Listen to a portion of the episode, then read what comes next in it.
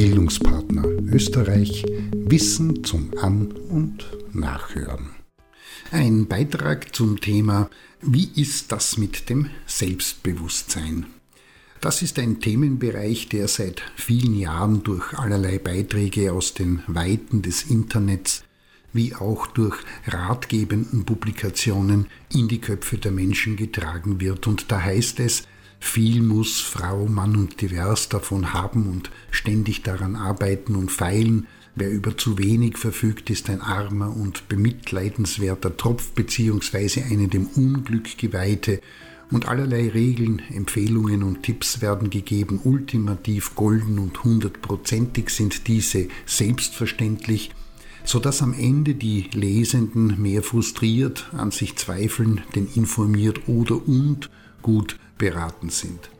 Verfolgt man diese Beiträge aufmerksam, dann kann man sich der Anmutung nicht verwehren, als würde gezielt darauf hingearbeitet werden, dass die Menschen ein Gefühl des zu wenig falsch oder der Insuffizienz entwickeln und sich zahlend in diverse Angebote stürzen und da heißt es, Selbstbewusstsein kann gelernt werden. Finde mit uns deine Stärken, bewege dich, arbeite an deiner Körperhaltung und Mimik gerade nicht, dass gesagt wird, flatuliere mit Überzeugung in Anwesenheit anderer im Lift und erst dann bist du selbstbewusst.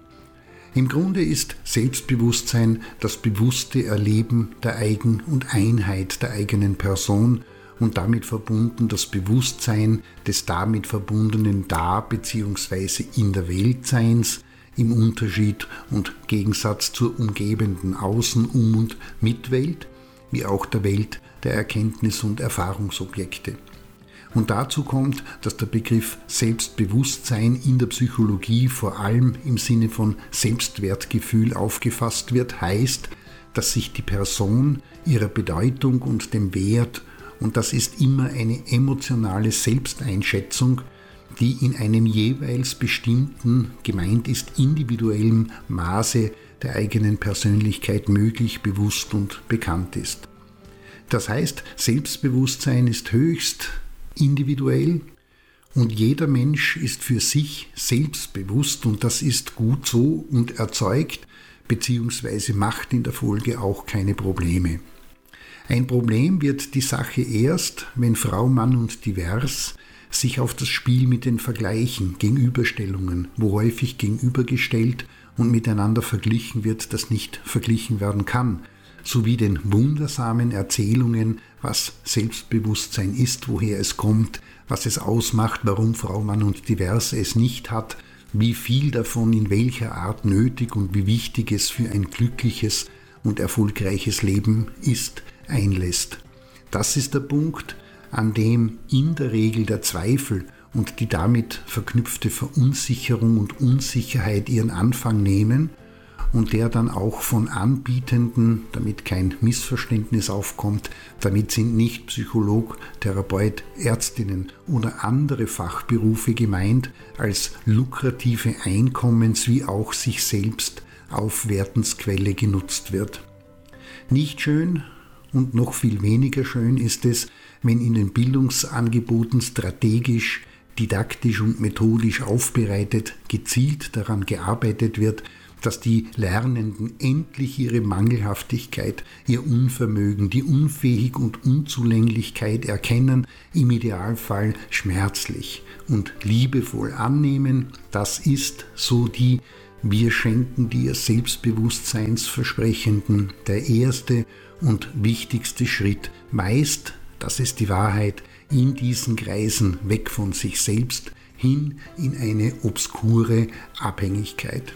Vielmehr richtig ist, dass selbstbewusste Menschen, wie sie idealisiert im Internet und den seichten ratgebenden Publikationen dargestellt, beschrieben und förmlich angebetet werden, nicht der Realität entsprechen, und diese sind schon gar nicht automatisch erfolgreicher, klüger oder sonst irgendetwas Besseres. Schaut man beispielsweise in Wirtschaft, Sozial-, Bildungs- oder Künstlerinnenkreise und richtet die Aufmerksamkeit auf das Selbstbewusstsein der Proponent und Innen, ist vielfach genau das Gegenteil der Fall. Dort finden sich unter den Erfolgreichen mehr zurückhaltende, stille, zweifelnde, eher in sich gekehrt unsichere und nicht unbedingt von sich überzeugte Menschen. Und diese klopfen sich auch nicht auf die Brust, grölen Erfolgsformeln vor sich hin oder lassen ihren Erfolg demonstrativ heraushängen und prahlen damit. Das tun die, welche erfolgreiche Menschen benutzen, um an ihnen ihre fragwürdigen Erfolgskonzepte zu errichten bzw. sie ungefragt als Beispiele anzuführen, mit Zitaten und Erfolgsgeschichten auszustatten und für ihre Zwecke zu verwenden. In diesem Sinne Augen auf, es heißt kritisch sein, wenn Frau Mann und Divers beispielsweise liest, komm zu uns, wir zeigen dir die zehn goldenen Regeln für ein starkes Selbstbewusstsein und es lohnt sich für den Fall der Fälle, dass das ein Thema ist, sich dazu mit jemandem auszutauschen, der bzw. die dazu gut ausgebildet und vor allem fachlich kompetent ist.